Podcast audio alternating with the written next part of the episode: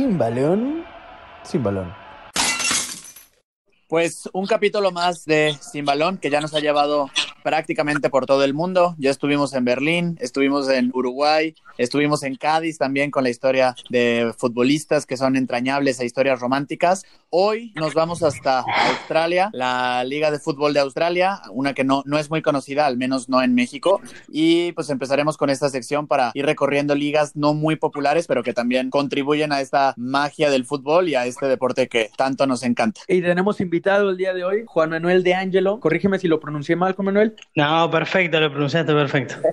Él tiene una cuenta de, de Twitter que lo recomiendo seguirla ya. Es Football Trotters. Eh, habla sobre, sobre ligas de todo el mundo, sobre fútbol romántico, fútbol noventero, eh, curiosidades de fútbol. Y bueno, él es experto en la liga australiana. Trabajó en un portal que, que hablaba sobre esto. Ahorita nos contará un breve resumen y estaremos repasando lo que es la liga australiana con él. Bienvenido, Juan Manuel. ¿Qué tal, chicos? Muchas gracias. Oye, Juan Manuel, una pregunta creo que obligada. ¿Por qué decides voltear a Australia? ¿Cuál fue tu motivación, digamos, en, dentro del, del, portal? Y de, pues para estar dos años trabajando de lleno, pues no, no, es un, no es una decisión convencional, llamémosla así. ¿Qué fue lo que te llamó la atención? Eh, para, para centrarme en la liga australiana, decís vos, para, in, para investigarla. Correcto. Eh, fue mucho lo que, lo que te mencionaba del fenómeno del fútbol como un deporte de cuarto, quinto orden y por qué se daba eso. Yo empecé a seguirla después de hacer una nota a Marcelo Carrusca para un trabajo en la universidad que él ya estaba jugando en Adelaida United, y me fue contando cuestiones, también hablamos más de, de, de, su época en estudiantes, pero también me contó mucho sobre la liga australiana, y me llamó la atención. Y me, me, ese dato en particular de que Australia no es un país que dé demasiada importancia. La realidad es que yo hasta ese momento sabía poco y nada del fútbol australiano, lo máximo que sabía era haber jugado en el Fútbol Manager y en el Championship Manager alguna vez en la Liga de Australia, no mucho más que eso.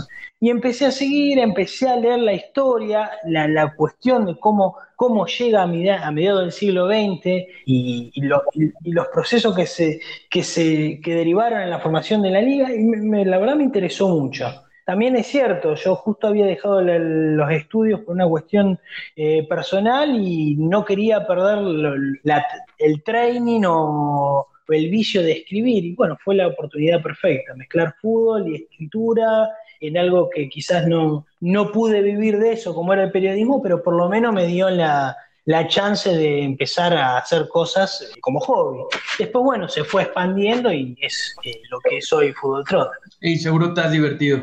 Sí, no, no, sí. Primero y principal me he divertido. También he tenido que trabajar para convencerla a mi señora de que me iba a levantar a las 4 de la mañana a ver un partido por internet, cosa que no me lo creía, pero bueno, eso ya es otro tema. Y bueno, Juan Manuel, cuéntanos primero, ¿qué lugar ocupa el fútbol en la población de Australia? Sabemos que es un país don, donde hay otros, otros deportes en los cuales son potencia, como por ejemplo el rugby. Entonces cuéntanos eh. en qué orden está el fútbol. Y en realidad Australia como es un caso demasiado raro como, como para pasarlo por alto. De ahí nace un poco también el interés mío por la liga.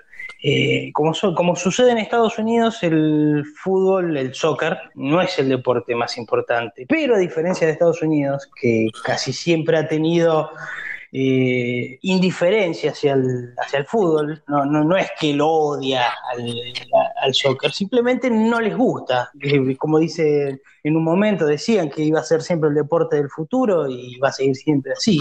En Australia directamente es un deporte que es atacado desde los grandes medios de comunicación. Esto viene por una cuestión eh, hasta sociológica, si lo ponemos a pensar. En la Segunda Guerra Mundial, después de la Segunda Guerra Mundial, una oleada de inmigrantes europeos se fue de la Europa devastada y la mayoría fue hacia Australia. Muchos de los países del este, Italia, griegos, y ellos llevaron un poco la cultura del fútbol.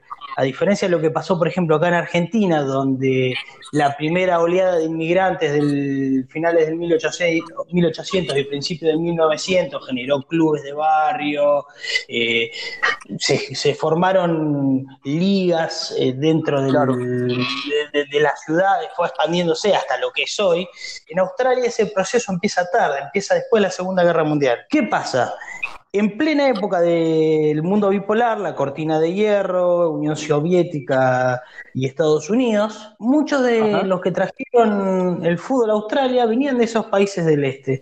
Y para el australiano nativo, entre comillas, porque nativo eran los aborígenes, el australiano descendiente de los primeros colonos británicos, eh, ese, ese deporte era visto como un deporte invasor. Además, ¿por qué? Porque ellos a finales del 1800 desarrollaron su propia versión del fútbol, esa mezcla de fútbol y rugby que es el fútbol australiano, que tiene unas reglas similares al rugby en algunas cosas, similares al fútbol, es un juego mucho más brusco eh, y a la vez se adapta más a el, espíritu australiano, ¿viste? de gente que domina los elementos, una cuestión del destino manifiesto muy parecida a Estados Unidos y que hace que ellos se hayan antepuesto ante un montonazo de, de situaciones complicadas en el pasado, que hayan conquistado una tierra salvaje, bueno, y el fútbol australiano tiene esa rusticidad que a ellos tanto les gusta. Para ellos el fútbol nuestro, el soccer, eh, es un deporte casi amanerado en algún punto. Oye, Juan Manuel, y digo, qué interesante sobre todo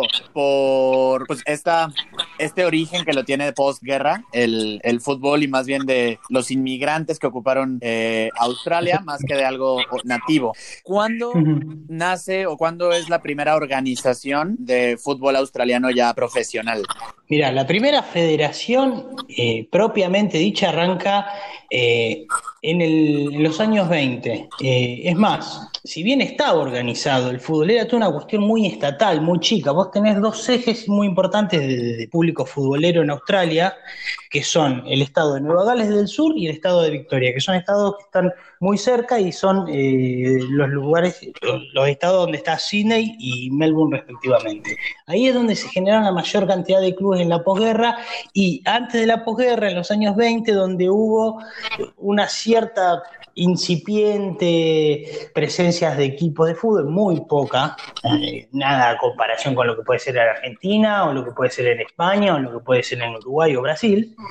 Y lo que sí, por ejemplo, fue esas, esas ciudades, sobre todo, si bien fue una gira en todo el país, fue la primera, fueron ahí donde se dieron los primeros amistosos internacionales. Eh, por ejemplo, eh, la primera gira de un equipo europeo que fue en el 27 del Bohemians de Praga, de un equipo de, en ese momento, República Checa. De Checoslovaquia, ¿no? De Checoslovaquia, perdón, sí. En ese momento de Checoslovaquia o República Checa. Eh, después, en los 60, se empezó a, a, disputar una Copa Nacional, que era un simil FA Cup, eh, equipos de distintos estados, pero mayoritariamente siempre los que más jugaban eran los equipos de Nueva Gales del Sur, Sydney, eh, Victoria y Queensland y South Australia, que son los más cercanos entre sí. Y para 1975, después de que Australia clasifique al Mundial del 74, en, en la primera y única participación hasta ese momento en los mundiales, se creó la Liga Nacional, que fue la National Soccer League. Fue una liga semi-amateur que tuvo presencia de algunos jugadores eh, internacionales de renombre, como George Best, eh, Osvaldo Ardiles jugó un partido, René Houseman estuvo a punto de ir, no fue por cuestiones contractuales, pero que era una liga semiprofesional donde los jugadores eh, no eran de gran nivel y lo que tenía es que las estrellas que llegaban desde afuera era como el cementerio de elefantes, iban a desmontar el vicio, no iban a jugar. Ni siquiera era lo que era la MLS en sus primeros momentos, que era una liga eh, mayoritariamente donde los jugadores iban a buscar el último gran contrato. Ahí era directamente para ir a jugar el fin de semana y decir, bueno, juego por algo, nada más. Ya. Y acá, acá noto cierta, ya que lo comentas, ciertas similitudes con la MLS, porque también como ahorita entraremos más a detalle, eh, bueno, la MLS fue por ahí del, de principios de los noventas, cuando reforma su, su, liga nacional, su National Soccer League, Exactamente. y crea un, sistema de franquicias. Acá en Australia eh. en el 2004. Ahí me causa mucha curiosidad que le llamen soccer, o sea, creo que son el, el, único país fuera de Estados Unidos que le llaman así al fútbol. ¿Viene por, por esta influencia de que ya existe un fútbol australiano o por qué es? Es una manera de diferenciarlo del fútbol australiano, también es porque al seleccionado, a ver, viene esto, eh, la diferenciación del fútbol australiano con el soccer viene de antes, pero después se profundizó el uso porque el seleccionado de Australia desde los 60 se los conoce como los socceros.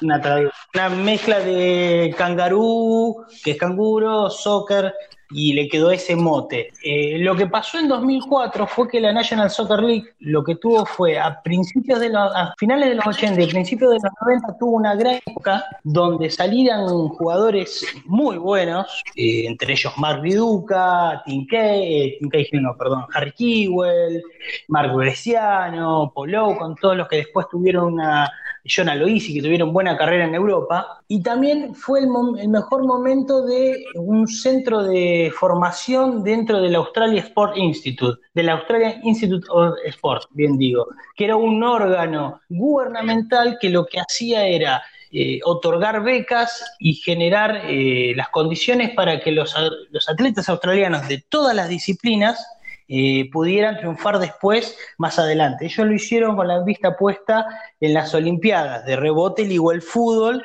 porque se estableció un departamento de fútbol. Y de ahí es donde salieron la mayoría de los jugadores australianos de la primera gran época que fue finales de los 80 y, principio y mediados de los 90. Después, ¿qué pasó? La liga eh, nunca terminó de, cuajar con el público, también porque hay una cuestión con respecto al fútbol de que allá hasta ese momento los clubes tenían un gran componente étnico. Eh, la comunidad griega tenía su equipo, la comunidad croata de Sydney tenía su equipo, la de Melbourne tenía otro. ¿Qué pasa? Las, los descendientes o o la diáspora croata seguía esos equipos, pero el australiano común y corriente no, porque lo seguía viendo como eh, un deporte invasor.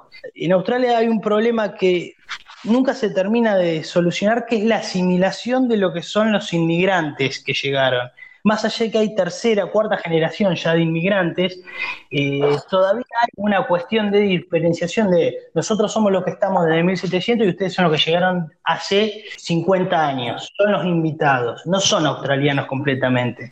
Eso, a pesar de todo, se sigue viendo se sigue viendo incluso en los medios de comunicación por cómo tratan al fútbol.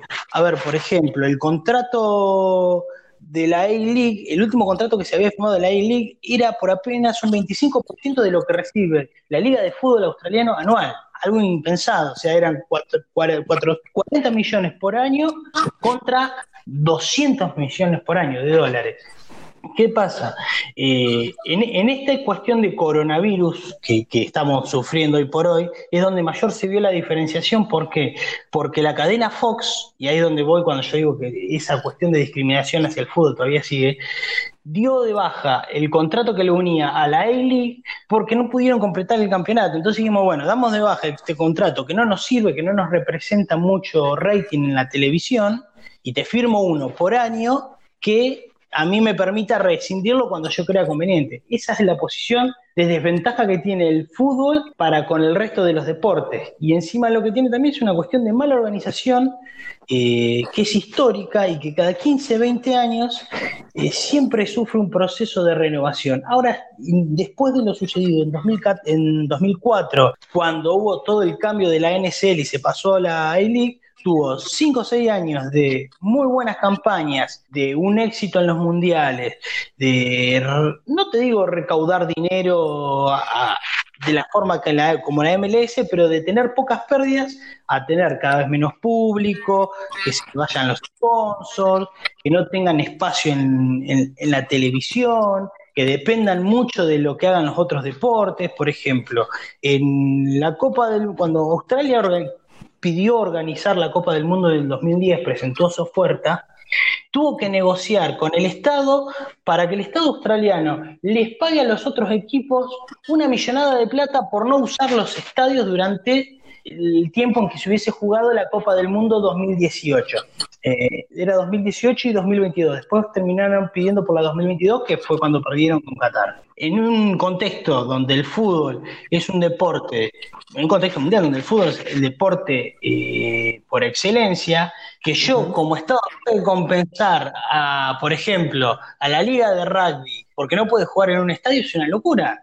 ¿Quién no quiere organizar un mundial? Bueno, en Australia no era algo de primera necesidad. Si Australia hubiese organizado el Mundial 2022, como se hubiese sucedido lo que sucedió en Estados Unidos en el 94, donde mucha gente ni se enteró que se jugó un mundial ahí, porque simplemente no está entre de sus prioridades. Sí, Juan Manuel, y, digo, retomo como varios puntos que mencionaste, de, de, entrada como este choque cultural que en realidad el fútbol es popular para, lo decías muy bien, las diásporas de europeos que viven actualmente en Australia, y para el australiano promedio, pues digamos que es un deporte, como lo mencionabas, invasor. Eh, Juan Manuel, retomando un tema que, ahora mencionaste, ¿cuáles crees que hayan sido los factores para que Australia y Nueva Zelanda ahora hayan ganado la candidatura para la Copa Mundial Femenil en 2023?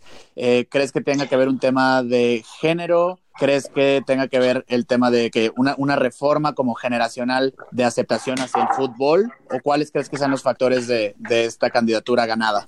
A ver, primero y principal, la FIFA siempre piensa en función de lo que puede llegar a obtener eh, en beneficio de ganancias. En Colombia, por ejemplo, que era la otra eh, sede que se disputó en la final, el fútbol femenino no es importante. Japón, que era una de las series que estaba en disputa, que después se bajó, recién este año va a tener oficialmente su liga profesional. Eh, o ese era el proyecto, se presentó de una liga profesional. Australia desde hace varios años ya tiene una liga profesional.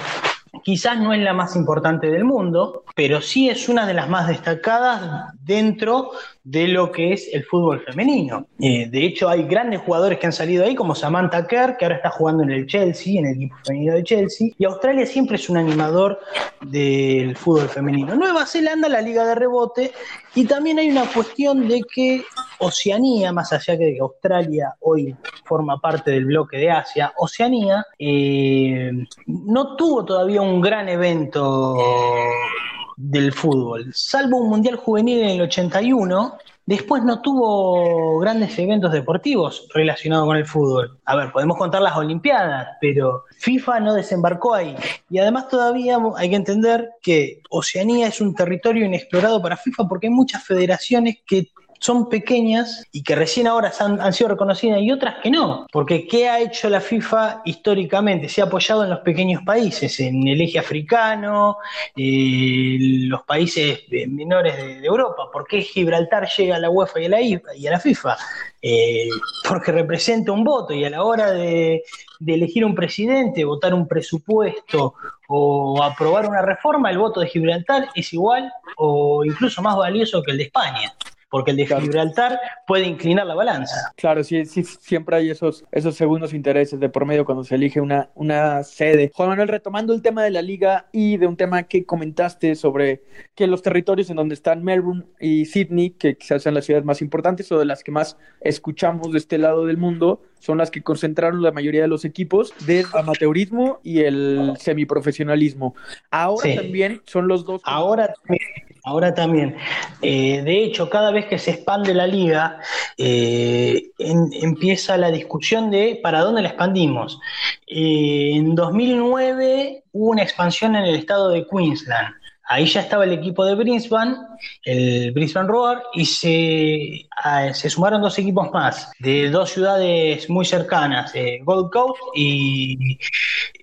¿Cómo eran? A ver, me agarró un, un lapso de no me acuerdo. Bueno, Dos, dos, tres equipos de Queensland, no me acuerdo ahora la tercera ciudad, te soy sincero. ¿Qué pasó? Queensland es un estado eh, muy seguidor del rugby y el fútbol no, tiene tanta, tanta llegada, salvo en Brisbane, después en el resto del estado, poco y nada. Los equipos a los dos años colapsaron, eh, no iba nadie en la cancha, el público oscilaba entre mil y cinco mil personas por partido, como mucho y como una oportunidad de negocio fue mala. Entonces, cuando se expandió la liga después, dijeron, bueno, vamos hacia el eje eh, Sydney-Melbourne, que son donde la mayor cantidad de gente sigue el fútbol. Pero ¿qué pasa? Te da, termina siendo una liga estatal. hoy por hoy tenés tres equipos en Melbourne y tres equipos en el estado de Nueva Gales del Sur, eh, que sería el estado de Sydney. Y se habla de sumar, no se habla, se va a sumar un cuarto equipo en Nueva Gales del Sur. Y cuando en la última ronda de expansión se planteó abrirlo hacia Canberra, que es la ciudad capital de, Australia, o hacia Tasmania, es la isla que está eh, abajo de, Melbourne y que no tiene ningún equipo profesional en ninguna en ninguna disciplina, eh, ni siquiera se evaluó. ¿Por qué? Porque ven que invertir dinero allí eh, implica un serio riesgo y el, eje Nueva Gales del Sur, Victoria o Sydney Melbourne sigue siendo una apuesta segura. Y Juan Manuel, cuéntanos, ¿existe este ambiente de clásico, de rivalidad entre los equipos de Melbourne y los de Sydney? ¿O es más bien una cuestión entre los dos equipos de la misma ciudad? Mira, eh, lo que tiene el deporte australiano que es muy, muy estatal, hay una cosa que se llama, en cada disciplina hay State of the Origin, que es un juego donde juegan los mejores jugadores del estado eh, representando cada estado en un partido. Eh, Melbourne contra Sydney, o sea, Victoria contra Nueva Gales del Sur, Queensland contra Perth. Eso pasa en varias disciplinas. En el fútbol lo que, lo que había en un momento era esa cuestión. El equipo de, cuando se inició la liga en 2004 eran ocho equipos. El equipo de Sydney, que era el Sydney FC contra el Melbourne Victory, había como cierta rivalidad. Cuando se abrió el juego y se dispuso la creación de más equipos en la ciudad de Sydney, se formó el primer gran clásico, o sea, el primer superclásico de verdad en la liga, que es el Western Sydney Wanderers contra el Sydney FC. ¿Por qué es un primer, el primer gran clásico? Primero que nada, porque representan a dos sectores de la ciudad distintos. Uno es del sur y el otro es del oeste. Pero además también porque el Western Sydney, en el oeste de Sydney está la clase trabajadora, mucha gente descendiente de aquellos inmigrantes que llegaron después de la Segunda Guerra Mundial. Y en el sur de Sydney, cerca de la bahía, ya es más gente de, más dinero, de un poder adquisitivo mucho más importante. A ver, cuando nació la liga, el Sydney FC, como tuvo en su momento a Dwight York y después más adelante tuvo a Alessandro Del Piero, eh, se lo considera como el LA Galaxy de, de Australia, o sea, el equipo más pudiente. Y también es el que más títulos ha conseguido, junto con el Victory de Melbourne, ¿va? Exactamente, sí, son los, más, los, que más títulos consiguieron. Fue campeón de Oceanía cuando se creó la liga, entonces se tenía que disputar, eh, antes de que empiece la liga, se jugó un mini torneo entre todos los equipos para ver quién representaba a Australia en la Champions League de Oceanía. La ganó el Sydney y jugó el Mundial de Clubes, pero después el siguiente equipo que jugó el Mundial de Clubes fue el Western Sydney Wanderers en 2014, cuando salió campeón de Asia. Y encima que salió campeón de Asia con dos años de vida, algo, un logro bastante importante.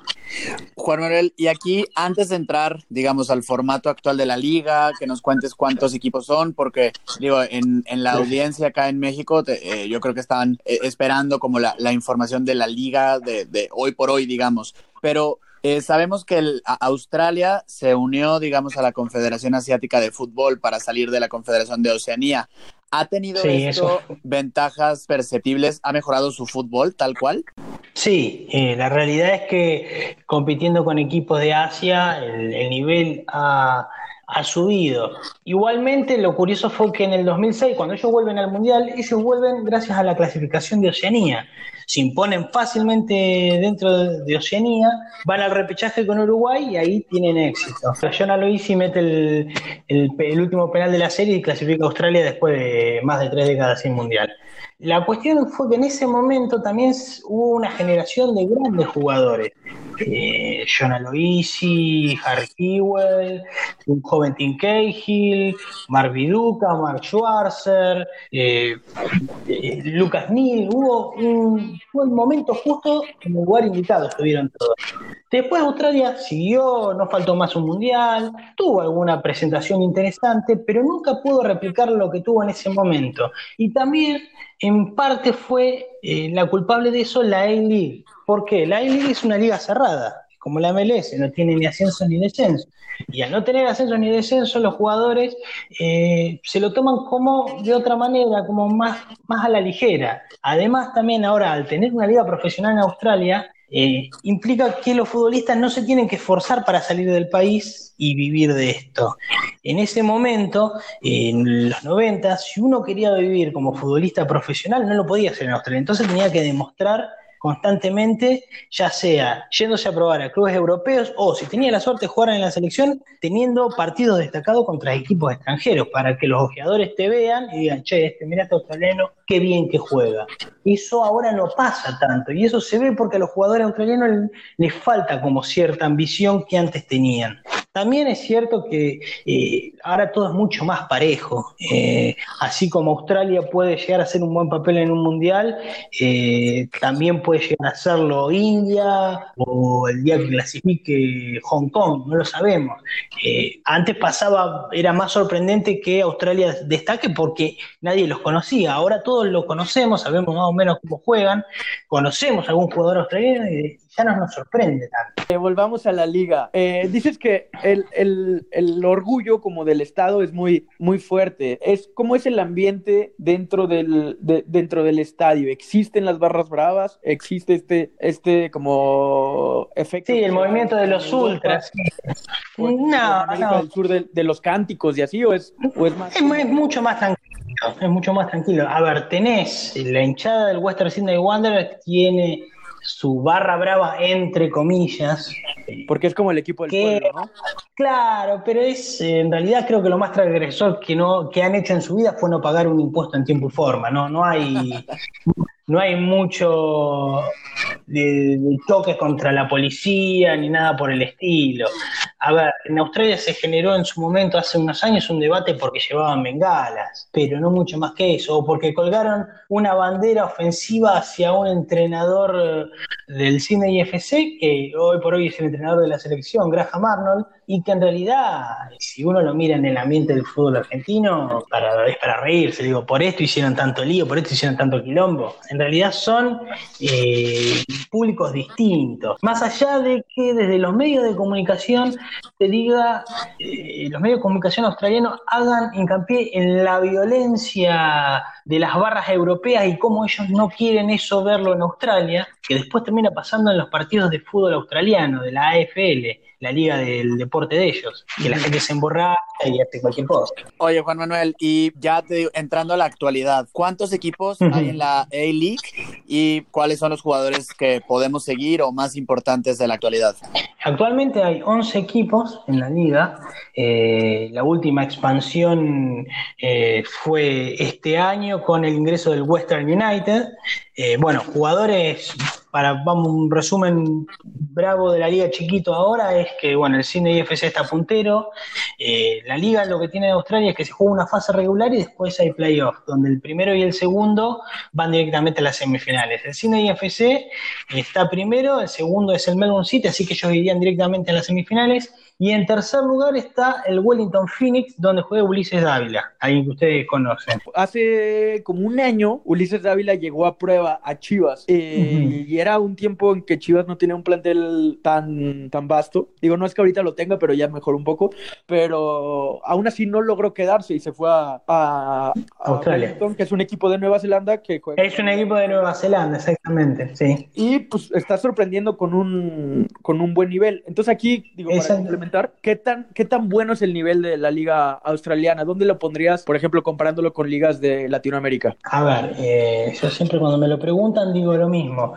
El nivel de la liga australiana es muy parecido al nivel que podés encontrar en una segunda división de Argentina o tercera división de Argentina, pero sin la misma intensidad. Aunque a mí, yo en una nota que le hice a un jugador argentino que jugó en Australia, Marcelo Carruja, que también jugó en Cruz Azul allá en México, él me dijo que nunca corrió tanto como corrió en Australia. En cuestión de, de habilidad de sus jugadores, el nivel no es tanto. Es cierto que ha tenido eh, algunos futbolistas destacados, como Del Piero en su momento, Robbie Fuller, eh, Dwight Short, estuvo William Galás, el francés, pero no, en realidad, jugadores de, que militan en la Liga de Australia, muchos provienen, por ejemplo, españoles, provienen de la, de la segunda o la tercera división. En un momento parecía que iba a pasar con la A-League lo mismo que pasaba con la MLS, cuando llegó Del Piero, por ejemplo que iban a empezar a venir jugadores de cierto pedigrí, que hayan tenido carreras excepcionales, que estuvieran en los últimos años, pero eh, que ya hayan tenido sus mejores partidos en el pasado. Ahora ni eso pasa siquiera. Lo que pasó con, con Dávila en, en Wellington fue que se encontró con un equipo ya medianamente armado eh, por el entrenador anterior, que había tenido una buena temporada, y con el nivel que él demostró, le alcanzó para ser referente. Quizás, eh, a ver, en Boca, acá en Argentina, no le alcanzaría ni siquiera para entrar al banco suplente, pero allá le sobra para ser figura. Sí, de acuerdo, de acuerdo. Las nuevas generaciones, que ese tema también lo hemos tocado acá en, en otros programas. Las nuevas generaciones, ¿ves mayor interés en el fútbol? ¿Ves que se va como emancipando este sentimiento de eh, deporte invasor?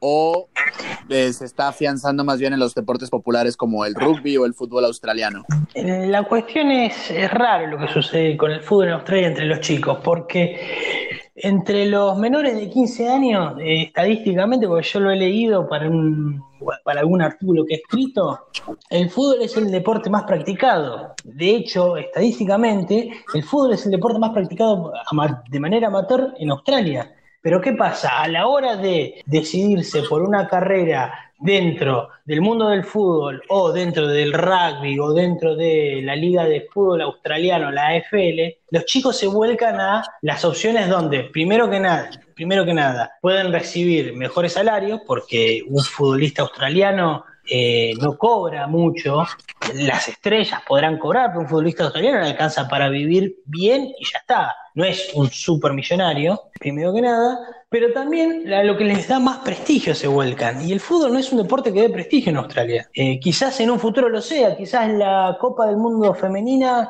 sea el puntapié para que cambie toda esta visión que se tiene sobre el fútbol. No lo sabemos. O quizás se eh, consolide como un deporte invasor y la gente que no le gusta diga que sí, siga diciendo que es una mierda y la gente que sí le gusta, que es poca pero intensa, lo siga defendiendo a capa y espada.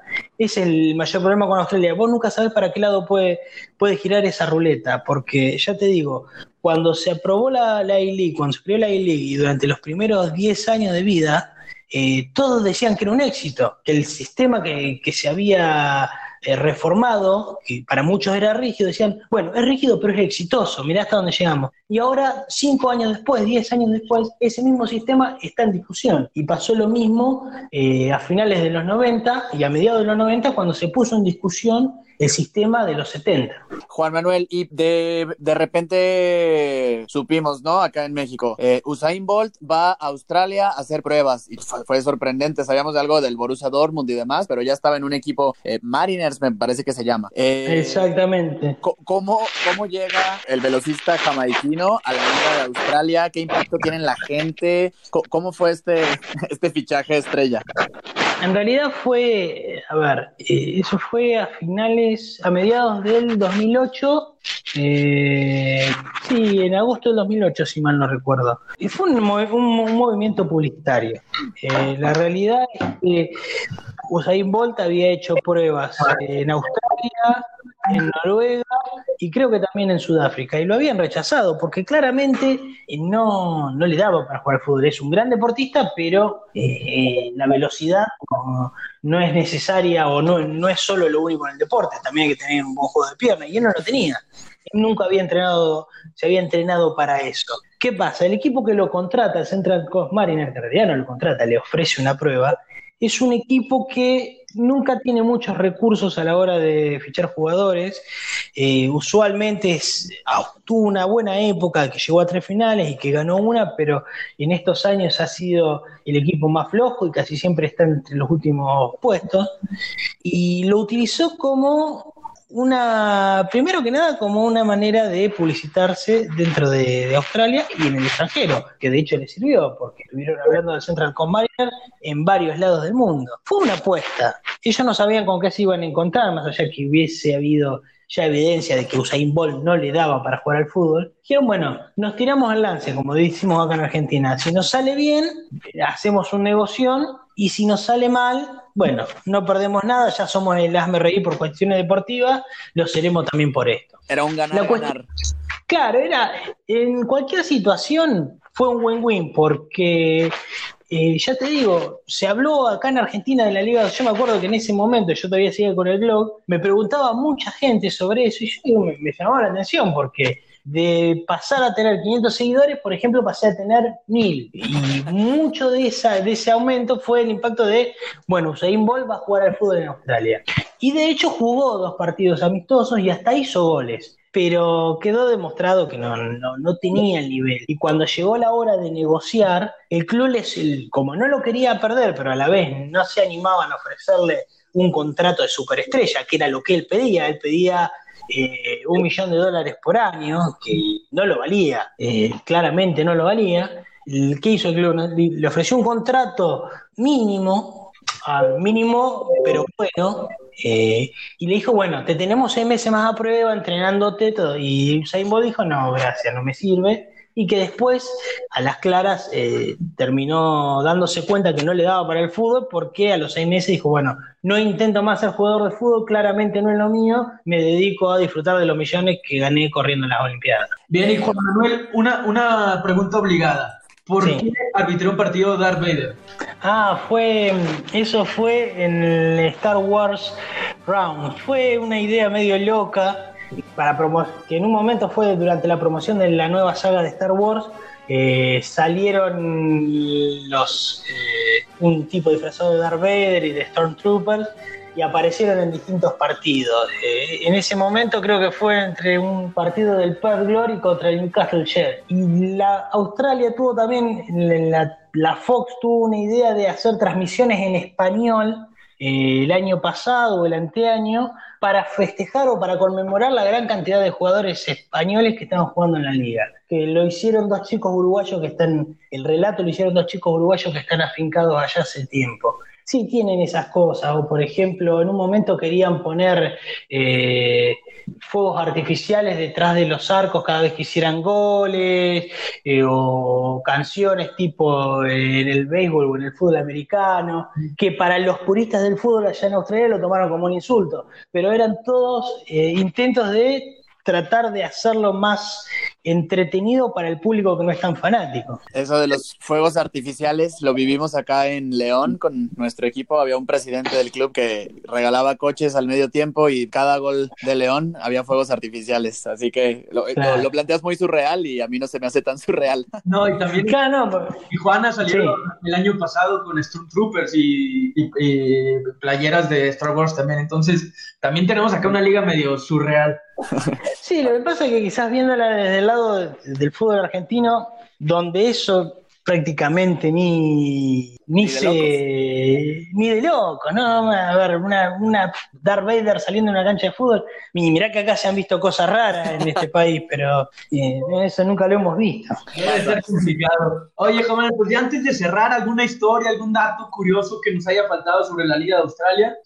No, creo que hemos hablado, mm, si hago un repaso breve, creo que hemos hablado de los puntos importantes. En realidad, básicamente, yo lo que, más que dato curioso, estaría atento a lo que pase ahora en el futuro. Eh, primero y principal, la liga ahora se reiniciaba supuestamente a mediados de agosto y se disputaba todo en Sydney. ¿Qué pasa? Por un rebrote de coronavirus cerraron de nuevo todas las fronteras interestatales y los tres equipos de Melbourne no pueden ir hacia Sydney. Están varados y no se sabe qué va a pasar porque el estado de Victoria manejó muy mal la pandemia. Eso como primer paso. Segundo, ¿qué va a pasar con el fútbol después de que termine este campeonato? Eh, se le fueron los principales sponsors si bien tienen el dinero que levantar de FIFA por la organización de la Copa del Mundo y seguramente el Estado australiano le dé mucho dinero a la federación para que la Copa del Mundo salga perfecta, eh, Australia va a tener que empezar en un proceso de reestructuración nuevamente y lo que es más importante aún, el tema de los ascensos y descensos y de la instalación de una segunda división. Es muy posible que eso suceda de acá a un futuro no muy lejano. Y no muy lejano estoy hablando del el año 2022, por ejemplo. En un momento se pensaba, por una cuestión de que se firmó al principio de la creación de la liga en 2004, se pensaba que recién para el 2030 eh, la segunda división podría ser una posibilidad. Pero el, el, franco decaimiento que ha tenido el fútbol en estos últimos dos o tres años ha hecho que los clubes de primera o los clubes de la liga de elite, porque en realidad todavía hay hay una división semiprofesional que no se considera segunda división, eh, reconsideren esto, dándose cuenta que si no cambian, si el fútbol no vuelve un poco a lo que era en el pasado o recoge las cosas que le sirvieron del pasado, se arriesga a morir. Sí, son estos los, los retos que vienen para, el, para la Liga Australiana. Esperemos Exactamente. pueda sortear con éxito. Yo agregaría también que, ojo con Uli Dávilas, lleva 12 goles en el torneo, eh, su equipo es tercero. Exactamente. Quizás como campeón o líder de, de goleo tenga credenciales para, para pedir selección o al menos volver a algún equipo grande o competitivo de la Liga Mexicana. Entonces ya serían, serían las, lo- los dos detallitos que yo agregaría para cerrar con, con este viaje por la Liga de Fútbol de Australia, de soccer. Juan Manuel, pues muchas gracias por regalarnos este tiempo. Eh, de verdad, No, todos por- los que nos están escuchando, recomendamos muchísimo la página de Fútbol Trotters, eh, arroba Fútbol Trotters con doble, doble T, la, la tercera T, digámoslo así. Eh, correcto, ¿no, Juan Manuel? Exactamente, sí. porque ahí hay mapas de fútbol con los escudos según la ubicación en cada uno de los países. Hay historias como esta de la Liga de Australia, de muchas otras ligas y datos también muy, muy curiosos. Así que eh, estoy seguro que no será la última vez que nos acompañes acá en Sin Balón. Ya tendremos que hablar de algún clásico Atlanta Chacarita, alguna Seguramente. otra liga, algo por el estilo, porque creo que estuvo muy, Cuando quieran. muy buena la plática. Perfecto, chicos. Muchas gracias a ustedes por el espacio y por difundir el trabajo que hago y nada, cuando quieran, a disposición. Gracias, Juan Manuel. Quedamos aquí, es, aquí es tu casa, un placer. Un abrazo, muchas gracias. Chao. Y el árbitro Brick marca el final. Una historia para contarla.